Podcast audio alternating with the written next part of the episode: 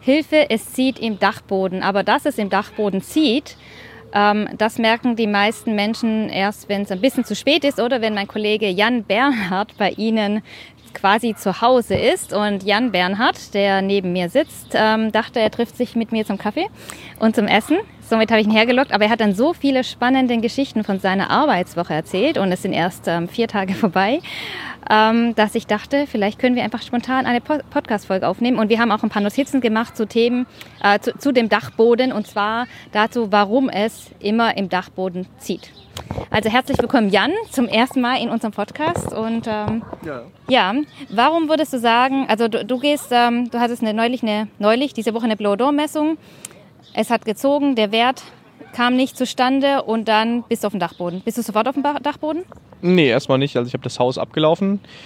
Die klassischen mh, hm, Fehler, die man sonst so kennt, waren es eigentlich nicht. Dafür war der Wert dann viel zu schlecht. Man hat sich gewundert, woher kommt das Ganze ja, ich bin dann irgendwann, das Haus habe ich dann komplett abgelaufen. Irgendwann kommt man natürlich nach oben in den Spitzboden und sobald man unter der Luke gestanden hat, da ist einem so ein leichter Orkan entgegengekommen. Also hat man genau gewusst, okay, oben äh, haben wir die Probleme im Dachspitz. Der war halt dann unbenutzt, war halt nur als Lagerfläche ge, äh, gedacht.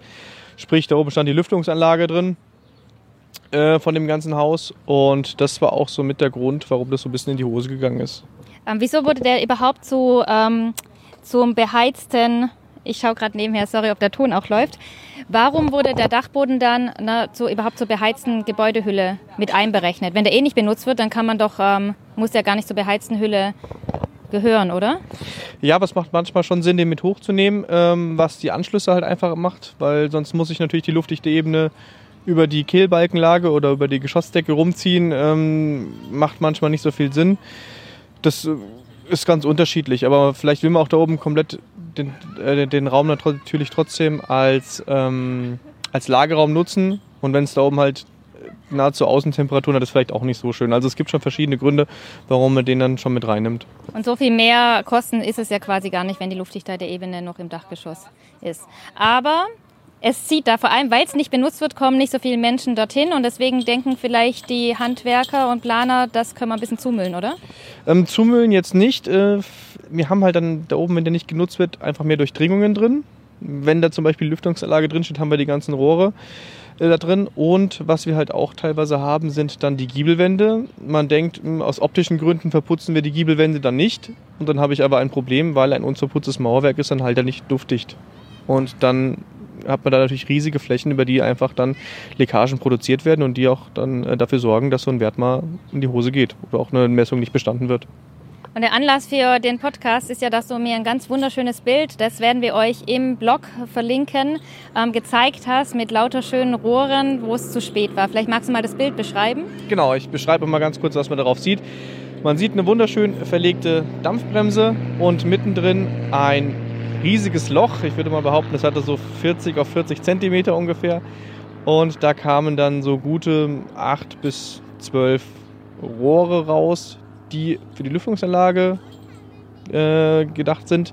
Das heißt, es sind die einzelnen Rohre, die dann zu den Räumen von der Lüftungsanlage, die im Dachspitz stehen, äh, verteilt werden. Und da hat man einfach ein riesiges Loch geschnitten und da kamen auf einen Schlag acht Rohre äh, oder zehn Rohre raus und äh, man hat einfach vom Klebeband auch nichts gesehen. Also das war einfach ein riesen, ein riesen. War eigentlich der Architekt dabei, als du die Messung gemacht hast? Ähm, der ist dann gekommen, ja. Ich habe ihn dann angerufen und habe gesagt, so wie das aussieht, werden wir die Messung nicht bestehen. Es wäre schön, wenn er mal vorbeikommt. Er ist dann auch recht zügig vorbeigekommen und den habe ich dann auch erklärt, warum es keinen Sinn macht, hier eine Messung zu machen. Weil mit diesem riesen Schlagloch drin ähm, wird das nicht funktionieren. Das hat er auch eingesehen. und, und was hat er dann, also was hast du ihm geraten, was man machen kann? Ja. Es war ja eine Situation, die zum Glück auch etwas gut war, sozusagen. Ja, das Gute war dran, da noch in diesem Fall jetzt, man kann das noch beheben, also ist noch nicht alles hinüber. Man muss natürlich noch ein bisschen Arbeit betreiben. Es ist auch jetzt nicht ganz so einfach. Ähm, ich habe ihm geraten, dadurch, dass wir noch sehr viel Rohre oder sehr viel mm, die, die Rohre sehr, sehr viel Material oben noch hatten, also die waren nicht auf Press gelegt, sondern wir hatten noch ein bisschen Spielraum, dass man die Rohre auf jeden Fall weiter auseinandersetzt. Weil es ist auch so, das ist auch normativ so festgelegt, nach der DIN 4108 Teil 7, müssen Durchdringungen ausreichend Abstand haben, sodass man noch sie sauber verkleben kann. Und das habe ich ihm geraten, dass man die Rohre auf jeden Fall auseinandersetzt, jedes einzelne Rohr selbst durch die Dampfbremse führt und dann separat abklebt und nicht so ein Riesenloch. Ja, und zur Luftdichtheitsnorm haben wir auch mehrere Podcast-Folgen aufgenommen. Die Luftdichtheitsnorm ist eigentlich eine sehr schöne Norm, weil sie viele Praxisbeispiele gibt oder genau eigentlich sagt, was ihr zu tun habt. Äh, oder wenn ihr das tut, dann geht es der Luftdichtung gut sozusagen. Wir verlinken das auch in der Beschreibung und in, und in, unserem Blog.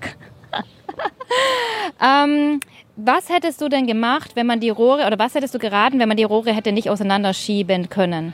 Was würdest du dann raten? Tja, wenn das nicht mehr möglich ist, dann hat man ein Problem.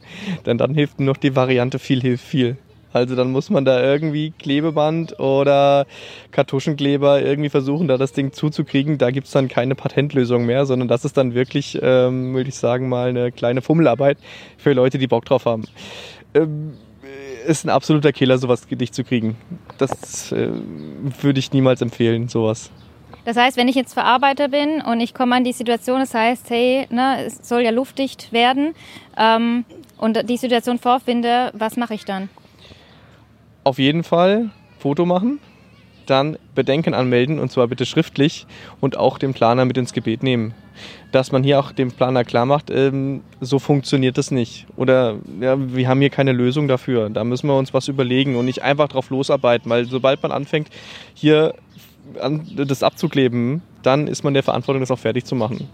Und das ist ganz, ganz wichtig, auch da mal zu sagen, halt, stopp, nein, das funktioniert so nicht. Ähm, das müssen, glaube ich, noch, da ist noch ein bisschen Potenzial nach oben bei manchen, die einfach das akzeptieren und sagen, ne, das funktioniert nicht. Wir müssen hier mal uns zusammensetzen und zwar alle, die es betrifft. Planer, die Zimmerleute, die Dachdecker, die Installateure, Elektriker wirklich und da eine gemeinsame Lösung finden. Weil es kann nicht immer nur sein, dass es dann derjenige machen muss, der als letztes kommt oder halt der die Folie verlegt hat. Das ist auch nicht Sinn und Zweck des Ganzen. Und das Gute ist ja, soweit ich weiß, in der Luftdichtheitsnorm steht, ähm, man muss die Luftdichtheitsebene planen. Das heißt, irgendjemand hat es ja geplant. Das heißt, als Verarbeiterin kann ich mich an, die, an denjenigen, diejenige wenden, oder? Ja, es wird halt empfohlen, ein Luftdichtheitskonzept zu erstellen, wo halt alle Details ähm, ein, eine extra Zeichnung bekommen, wo beschrieben wird, was wird gemacht, wenn zum Beispiel ein Rohr rauskommt, wie muss man da ankleben. Ähm, das wäre schön, wenn es immer gemacht werden würde es ist halt leider nur eine Empfehlung, wird sehr, sehr selten gemacht mm, und dann scheitert es halt genau an diesen Knackpunkten und dann ist das Geheul am Ende immer groß. Okay. Wenn man an so eine Situation kommt, ne, mit diesen Kabeln, die dass du diese Woche, glaube zweimal mindestens erlebt hast, dein Arbeitsalltag ist, ähm, wer es verbockt? Das kommt drauf an, wer war zuerst da. Ähm, ist gar nicht so einfach, das immer so klarzustellen, wer hat es verbockt. Also jetzt in diesem aktuellen Beispiel ähm, kann ich auch gar nicht so sagen, wer hat es jetzt verbockt, weil die Frage ist, wer kam zuerst? Kam zuerst derjenige, der die Folie verlegt hat und kam dann der Installateur, der die Rohre verlegt hat? Ja, dann haben wir natürlich das Problem, dass derjenige, der die Rohre gelegt hat, natürlich nicht seine Rohre an die luftdichte Bahn angeschlossen hat. Oder waren die Rohre zuerst drin und dann hat man die Folie verlegt und dann ist natürlich die Frage, warum hat derjenige, der nur die Folie verlegt hat, das einfach nur ausgeschnitten und nicht versucht anzukleben? Also ist manchmal gar nicht so leicht zu beantworten, wer da jetzt Schuld hat. Ähm, eine Empfehlung ist auf jeden Fall, ähm, dass man mit allen Gewerken spricht. Alle Gewerke, die da irgend, irgendeiner Form mit zu tun haben, die die luftdichte Ebene durchstoßen, diese planen, ähm, dass man mit denen kommuniziert. Das ist der Hauptgrund, warum Sachen in die Hose gehen, weil dann einfach nicht miteinander gesprochen wird. Ähm, dass man hier miteinander spricht, die Details plant. Vielleicht auch sagen, hey, du musst nicht abkleben, lieber Installateur, nimm nicht eine Rolle Kleber in die Hand, das macht dann noch ich, aber sorg bitte dafür, dass die einzelnen Rohre auseinandergesetzt sind, dass ich da Platz habe zum Abkleben und dass wirklich nur ein Loch ist, wo das für das Rohr und nicht irgendwie so ein, ja, mit einer Kanonenkugel da reingeschossen wurde und dann unter dem Motto, nach mir die Sintflut. Das wäre auch schlecht. Also, dass da alle so ein bisschen mit an einem Strang ziehen.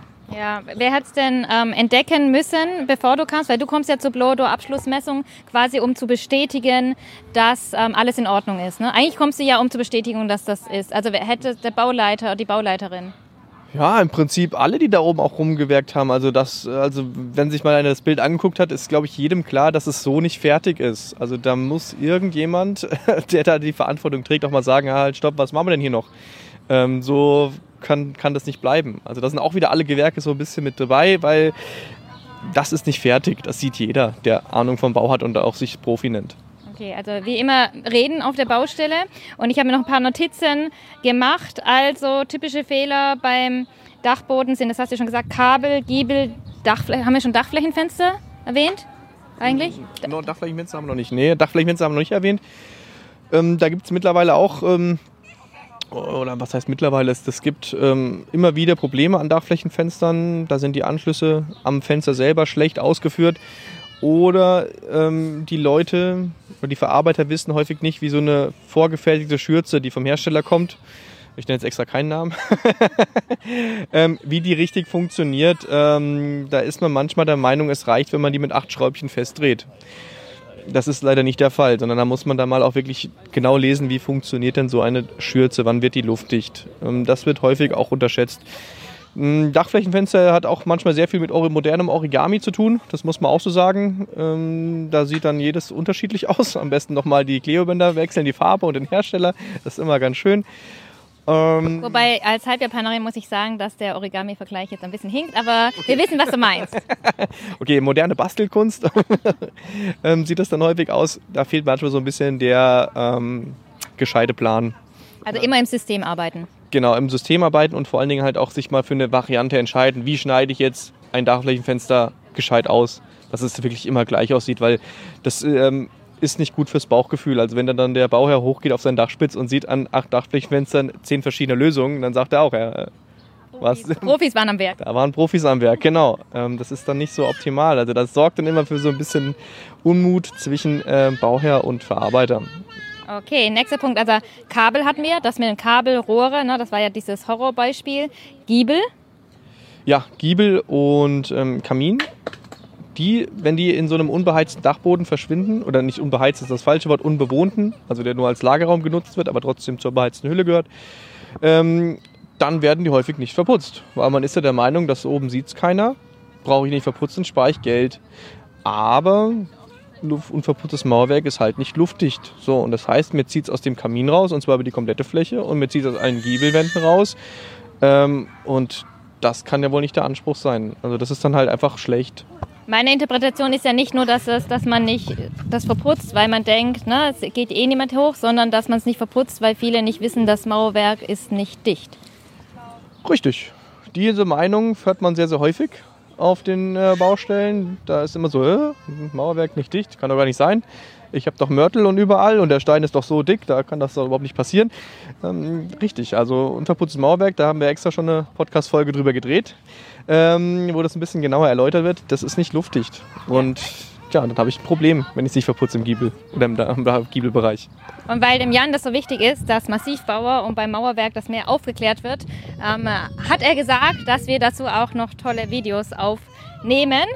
Ähm, falls das nicht so ist, also schaut auf jeden Fall in unseren YouTube-Kanal mal rein oder in unserem Blog findet ihr die Zusammenfassung. Und wenn ihr denkt, ey, das fehlt noch das Video, schreibt gerne Jan, hallo at bionic3.de und äh, sagt nochmal, wie sehr ihr dieses Video wollt. Genau, und das war ja, genau, Kamin hatten wir auch gesagt. Das waren also sozusagen fünf Gründe, warum es immer im Dachgeschoss zieht. Kabel, Giebel, Dachflächenfenster, Lüftungsrohre, Kamin. Genau, im Prinzip, da kommen halt viele Gewerke zusammen, die halt häufig nicht, wie schon besprochen, miteinander arbeiten, sondern immer so ein bisschen aneinander vorbei. Und ähm, das ist halt häufig ein Grund, warum wir gerade im Dachspitz ähm, dann Probleme bekommen. Das Fazit ist wieder, Planung ist alles und Reden ist alles. Genau, dem ist nichts mehr hinzuzufügen. Ja. Dann vielen Dank, Jan, dass du dabei warst bei deiner Premiere von Luftdichtheit geprüft und ähm, abonniert unseren Kanal, ähm, fällt mir ein. Und ähm, danke, dass ihr bis zum Schluss dabei wart. Und wenn ihr den Jan informativ fandet als Podcast-Co-Host, ähm, dann schreibt es in die Kommentare, dann laden wir ihn öfter ein. Bis dann! Perfekt.